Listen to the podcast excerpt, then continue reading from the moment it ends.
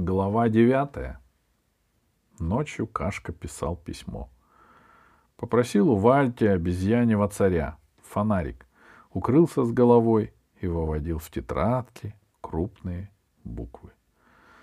Здравствуй, мама. Я живу здесь хорошо. Мама, у меня есть друг. Его зовут Володя. Мама, можно Володя приедет в гости, мы будем вместе гулять и за ягодами. Мама, я живу хорошо, потому что Володя. Я сочинил стихи. После стихов писать было нечего. Кашка с облегчением вздохнул и поставил такую точку, что проколол бумагу. Но тут он вспомнил, что обещал подарить стихи Володе. Что же писать еще раз? Столько слов, таких длинных. Сочинить все это было, пожалуй, легче, чем написать. Кашка подумал и аккуратно оторвал половинку письма со стихами. Маме он их и так расскажет, когда приедет. А это Володиш.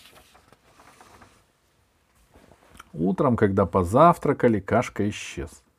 Серафима ходила по лагерю и тихо рычала от злости.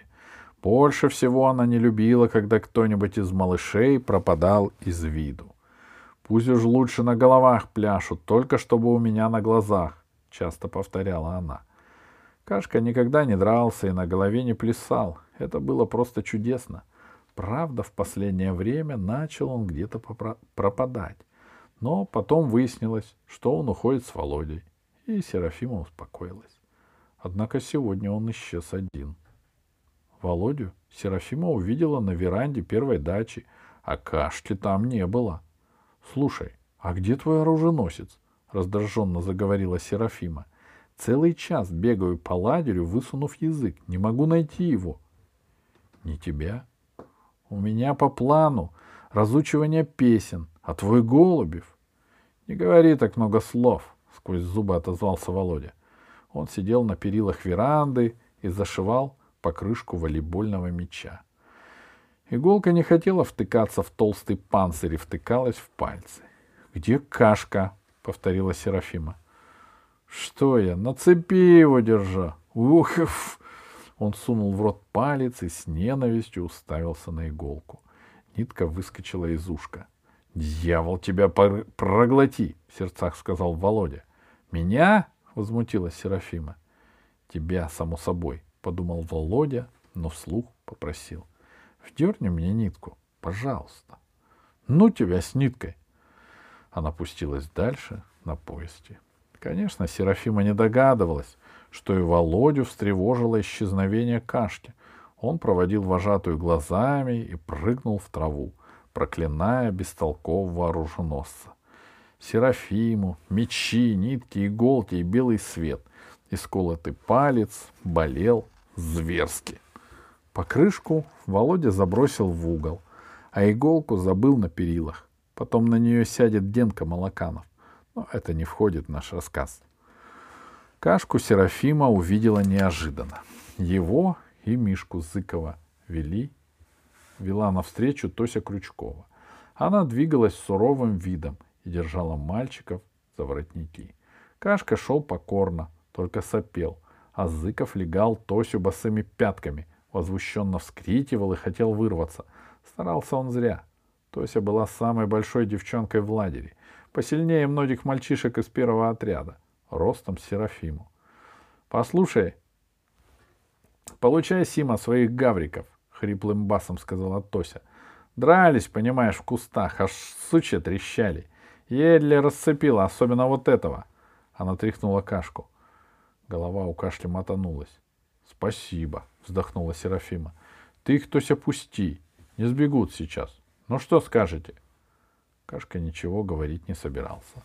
Зато у Мишки слова рвались, как барабанная дробь. Частые, горячие, убедительные. Серафима Павловна, он как бешеный. Мы сидим, а он раз мы сидим с Валькой и разговариваем, а он трах на меня, как сумасшедший, ни за что. Мы про него даже не говорили, сидели с Валькой на полянке у кустика, а он как выскочит, трах по спине. Я думал, он играет, а он опять раз. Изо всей силы, только мимо. Столпившиеся вокруг свидетели подтвердили, что так и было. Кашка будто зверь набросился на невинного Зыкова. Я его отпихну, он опять лезет. Я ему раз прием, а он опять лезет. Он же драться не умеет, а сам лезет. Чест, Честные Мишкины глаза смотрели без обиды и злости. Было в них только удивление и жажда справедливости. — Ладно, идите все, не мешайте, — решила Серафима. — Мы тут с ним разберемся. Идите, идите.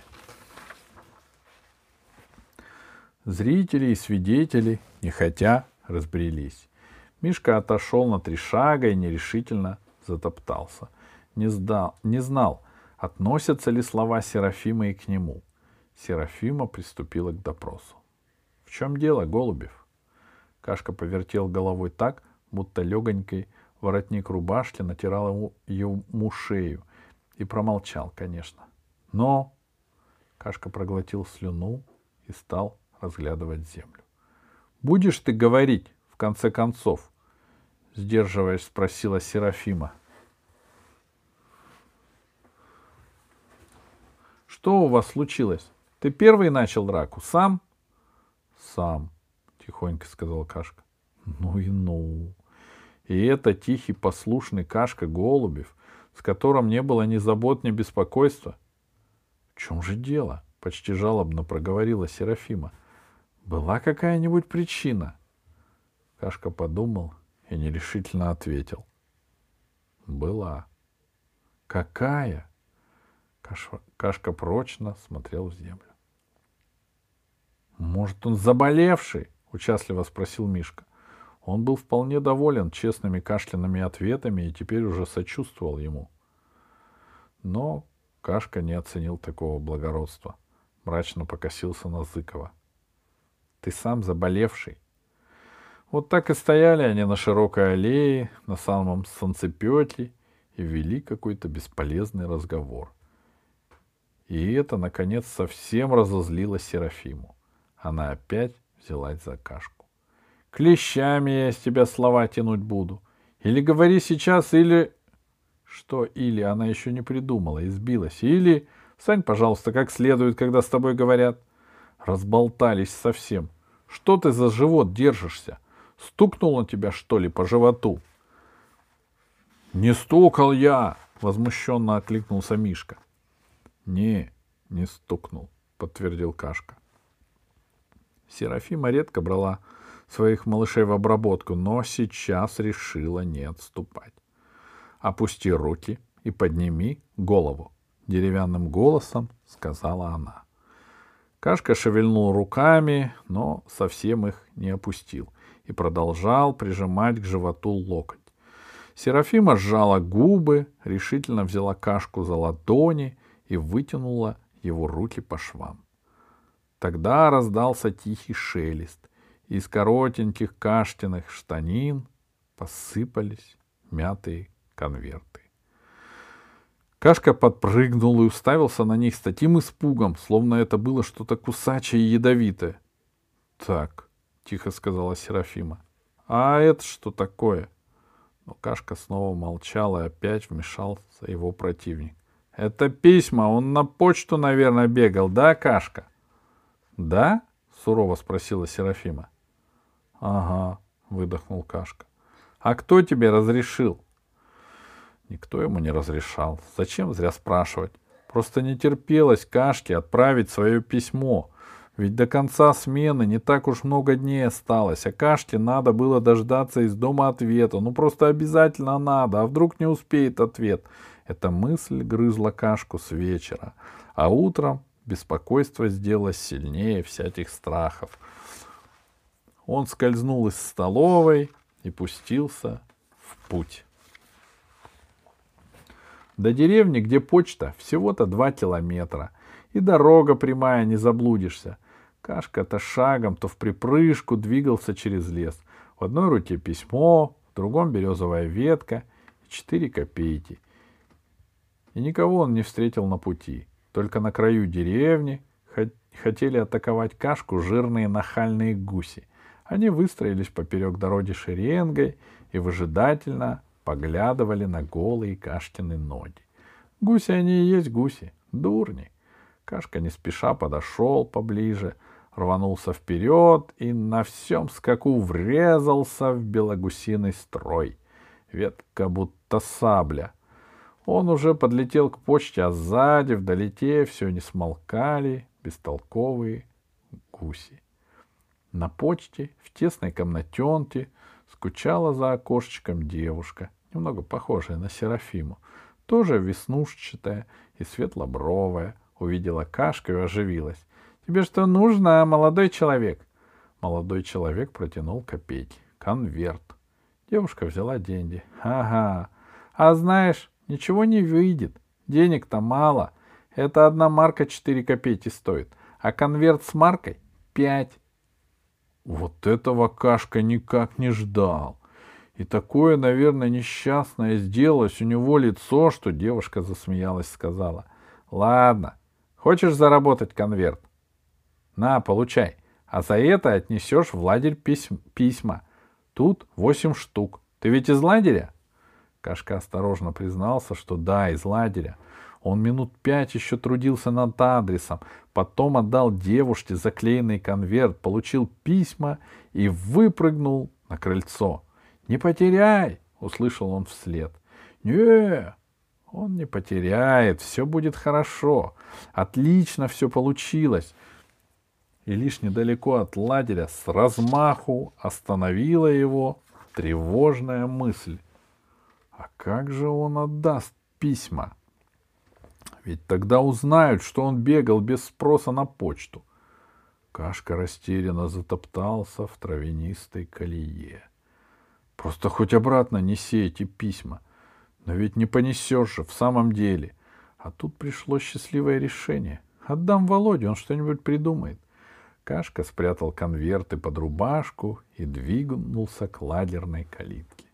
Он был уже у отрядной дачи, уже на перебой говорили ему, что Серафима ходит зла и разыскивает его, и он уже успел испугаться и расстроиться, потому что Серафимы боялся, а Володю не нашел.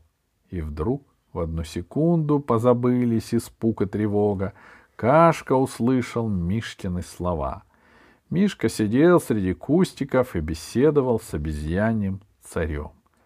И они говорили такое — в общем, Кашка замер сперва, а потом в нем что-то сорвалось. И он ринулся в битву так же стремительно и без оглядки, как недавно врубался в гусиные ряды. «Кто тебе разрешил?» — повторила Серафима. «Кто позволил без спроса уходить из лагеря? Знаешь, что за это бывает?» Кашка точно не знал. Наверное, что-то жуткое — Неужели исключат? А вдруг правда отправят сейчас домой и не поедет к нему Володя? Страшная беда. Неминучая нависла над кашкой, и, казалось, не было спасения. Но оно было, оно пришло, появился Володя. Он тоже смотрел на кашку не очень-то ласково, но смотрел внимательнее и увидел то, что Серафима не заметила сгоряча. — Подожди, — хмуро сказал он Серафиме. — Не видишь, он весь в крови. — Конечно. Кашка не весь был в крови, просто рука у него оказалась расцарапанной выше локтя. Кровь ползла медленной струйками. — Покажи, — велел Володя. — Дрался, что ли? — Это он сам, а ветте расцарапался. Честная октябренская, — жалобно заговорил Мишка Зыков. — Я его даже не стукнул ни разу. Серафима поморщилась. Еще не легче. Теперь в медпункт его тащить. Бинты, йод, писк. Какой там писк? Сказал Володя. Кашка, иди к Райте. У девчонок есть бинт. Да, скажи, чтоб промыли. Ну, бегом, что стоишь? Кашка моргнул, приоткрыл рот, словно спросить хотел что-то, и сорвался с места. Серафима растерянно посмотрела вслед. Потом запоздала, возмутилась. Ты, Новоселов, собственно говоря, что распоряжаешься -то? Тебя пожалел, усмехнул Володя. Сама же говоришь, что боишься писка. Не ладерь, а орда, печально сказала Серафима. Ну ладно, я с вами еще разберусь. Разбирайся со мной, серьезно попросил Володя. А с Кашкой я разберусь сам. Великолепно. Серафима подченилась и наклонила на бок голову. Может быть, теперь ты вожатый, а не я? Может быть, ты за мой отряд отвечаешь, или я все-таки? Ну, ты, мрачно согласился Володя. А если ты, чего ты отвечай, отвечаешь-то, отвечай как надо, а не хватай сразу человека за шиворот. Ты знаешь, зачем он бегал на почту? Ничего не знаешь. А сразу ругаешься. А может быть, он какое-то важное письмо ждет. Володя почувствовал, что нашел слова, которые трудно, с которыми трудно спорить, и продолжал почти весело. Может быть, у него дома что-нибудь случилось. Может, он по ночам не спит. Ты его про это спросила? Не спит он. Как же? Неуверенно проворчала Серафима.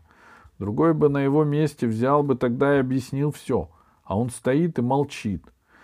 Другой на его месте — ядовито сказал Володя. Взял бы да сунул все эти письма под пень в лесу или в яму какую-нибудь и концы в воду. Никто бы и не узнал, что он на почту бегал, а он принес. Может быть, Серафиме нечего было возразить. А может быть, она взглянула на рассыпанные по песку, по песку письма и увидела среди них то, которое очень ждала. В общем, она торопливо наклонилась, собрала конверты, проворчала, что все равно это дело — Кашки, а заодно язык его так не пройдет. И ушла. Володя весело засвистел. Победа была за ним. Он уже хотел покинуть поле битвы, но заметил у края аллеи в траве свернутый листик бумаги. Записка, что ли, какая-то? Она шевелилась под ветром, словно хотела выбраться из путаницы стебельков и листьев. Володя развернул бумажку и увидел. Стихи для Володи. Я веток сухих и иголок найду, Стеклом от бинокля огонь разведу, Костер как живой, он похож на жар птицу. Она мне сегодня, наверное, приснится. Володя аккуратно уголок к уголку свернул листик и спрятал в карман. Улыбнулся и пошел туда, где перевязывали раненого оруженосца. Но Кашка уже сам летел навстречу. Распущенный бинт реял за ним, как вымпел. Сзади с возмущенными криками бежала Райка, а за ней еще три девчонки. «Володя!» Кашка остановился и никак не мог отдышаться. Тут бумажка с письмами была, я потерял. Володя вынул стихи это. Кашка начал улыбаться. Улыбка была смущенная и вопросительная. Я прочитал, негромко сказал Володя. Хорошие стихи. Правда, Кашка, хорошие, честное слово. Ну, давай я завяжу руку. Вот придумал, вмешалась Райка. Нужен стерильный бинт, смотри, он этот в песке извозил. Сорвался, как сумасшедший. Девочки, дайте йод. Она развернула новый моток бинта. Кашка послушно подставил локоть. Смотрел он не на Райку, а на Володю, равнодушный к боли и совсем счастливый. — Кашка, а зачем тебя на почту-то понесло? — поинтересовался Володя. — Чтобы скорее письмо отправить. Чтобы мама скорее ответ написала. Кашка замялся. Неудобно было объяснять Володе, что без маминого разрешения он побаивался вести к себе гостя. А дрался зачем? Кашка насупился, покосился на Райку. «Э, я потом скажу. Райка завязала тесемки бинта. Пойдемте, девочки, пусть они секретничают. Девчонки с независимым видом удалились. Даже их спины говорили. Больно нужны нам ваши тайны. Ну, сказал Володя. Мишка Зыков говорил, будто она нарочно мимо стреляла. Кашка сердито кивнул вслед Райке. Нарочно, чтобы тебе первое место досталось. Потому что Мишка, он дурак. Говорит, потому что она в тебя влюбилась. Тьфу ты, Володя сказал это беззаботно. А у самого тут же заныло. Заскребло на душе. Беспокойство, как злая мышь. Он всегда не любил непонятные разговоры и загадки. Полунамете и хитрые взгляды — это его злило. А здесь, здесь было еще хуже. Он не понимал, что и почему хуже, только почувствовал. Чтобы не стало совсем плохо, надо решить все мгновенно. «Райка, стой!» Девчонки остановились, удивленно оглядываясь. Володя подошел почти вплотную. «Слушай», — отчетливо сказал он, — «ребята говорят, что ты нарочно мазала по мишеням. Для меня, да?» Девчонки приоткрыли рты. Рейка сделала круглые глаза. «Если да, скажи сразу, без дураков», — потребовал Володя. Он смутно чувствовал, как рвутся между ними ниточки паутинки. Ниточки, о которых он раньше не догадывался. Но рядом стоял весь натянувшийся, напряженный, ждущий ответа Кашка. Соучастник его победы, верный и доверчивый оруженосец. И это было главное. «Скажи», — твердо повторил Володя. Райка отступила к березе, запротянула голову и принялась хохотать. Хохотала она старательно и громко. «Аут», — мысленно произнес Володя. Он по-прежнему чувствовал досаду, но беспокойство исчезло. «Пойдем, Кашка, разве их поймешь, девчонок? Пошли!» Ты не поможешь просунуть нитку в иголку. Не убегали. Чем ближе к концу, тем скорей. А письмо для Кашки не приходило. Дежурные отправлялись на почту после обеда в тихий час, который тянулся не один час, а два часа. И это время было для Кашки не сон, а мучение. По нескольку раз он срывался с кровати выскакивал из палаты, будто бы по неотложному делу, и смотрел, не возвращаются ли дежурные. Иногда Кашке удавалось встретить их, но такие встречи приносили одно расстройство. Письма не было. До прощального костра оставалось четыре дня, вернее, три с половиной. Кашка лежал и смотрел на потолок. По деревянной балке ходила блестящая зеленая муха. Кашка загадал, если муха перейдет через длинную трещину, письмо сегодня будет обязательно. Муха через трещину не шла. Кашка то уговаривал, то ругал ее шепотом, но без всякой пользы. Муха погуляла вдоль балки и остановилась у круглого сучка. Неожиданно она стала толстеть, расти и превратилась в смешного человека с усами и шпагой. Кашка не удивился такому делу, только не понял, как он сам держится вниз головой. И еще оказалось, что сучок — это не сучок, а деревянная пробка. Челотяпик обхватил ее и начал раскачивать, и, наконец, выдернул из гнезда. Пробка полетела вниз и хлопнула кашку по лбу. Он моргнул и увидел, что ни пробки, ни челотяпика нет.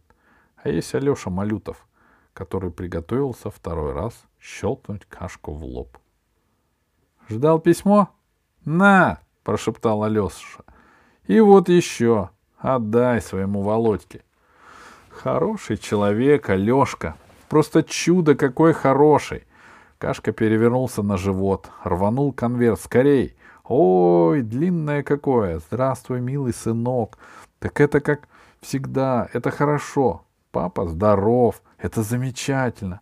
Бабушка пишет. А, неважно, что она пишет. Где же главное? Ай, вот! Конечно, пусть приезжает, мы будем очень... Ура! Кашка тихая молния скользнул в коридор, а оттуда в соседнюю палату. Большие мальчишки, конечно, не спали. Двое дулись в шахматы, один жевал печенье. Юрка Земцов целился в кого-то мыльница. Еще двое накачивали велосипедным насосом заштопанный волейбольный мяч. Мяч не накачивался и шипел. Мальчишки тоже шипели и ругались. Володя лежал на животе и читал книжку. Володя! — ликующе зашептал Кашка. — Смотри, мама пишет, пусть приезжает, поедем, да? Володя не сразу понял. Потом отбросил книгу. Ох, черт! Видно, Кашка всерьез бил себе это в голову. Видишь, мама пишет. Будем очень рады. Вот не было печали. Но ведь он в самом деле тогда пообещал. Как же теперь выкручиваться? А впрочем, надо ли выкручиваться, если уж обещал? Домой, конечно, уже хочется здорово. Но ведь Кашка тоже. Володя сел в кровати. Эх ты, Кашка! Вот он стоит перед ним, тонконогий малыш-оруженосец. Смотрит радостными серыми глазами. Поверил уже. А может, правда съездить на пару дней? Дома, конечно, будет нахлобучка. Ну, наверное, не очень сильная. Райка отвезет записку. Папа поймет. Мама. Пошумит и тоже успокоится. В Белый ключ ведь он тоже один ездил и был на год младше. Может, в самом деле съездить. А то разъедутся они с Кашкой в разные стороны. И кто знает, увидятся ли когда-нибудь еще. Ладно, Кашка, у нас ведь еще четыре дня. Договоримся. Три, настороженно сказал Кашка. А разве мы еще не договорились? Ну, эх, пусть. Договорились. Если все будет в порядке, то договорились. А что это за письмо еще? Ой, оно тебе, я забыл даже. От кого бы это? Надо же, от Надежды. Интересно. Но он прочитает, когда никто не будет мешать. Так лучше. Ну, Кашка, иди досыпай, а то нам Серафима даст жизни. Даст, радостно согласился Кашка. Он исчез, и Володя распечатал письмо. Вова, здравствуй. У меня радость. Папка наш едет в командировку в Ленинград и меня берет с собой. А по дороге мы к вам заедем на три дня. Ты мне весь город покажешь. Помнишь, ты обещал? И театр, и стилет мамонта в музее, и пристань, и летний трамплин. Я знаю. Ты 23-го из лагеря приедешь. Мы к вам тоже 23-го приедем. А к нам в ключ ты собираешься? Встретимся, договоримся. Ура!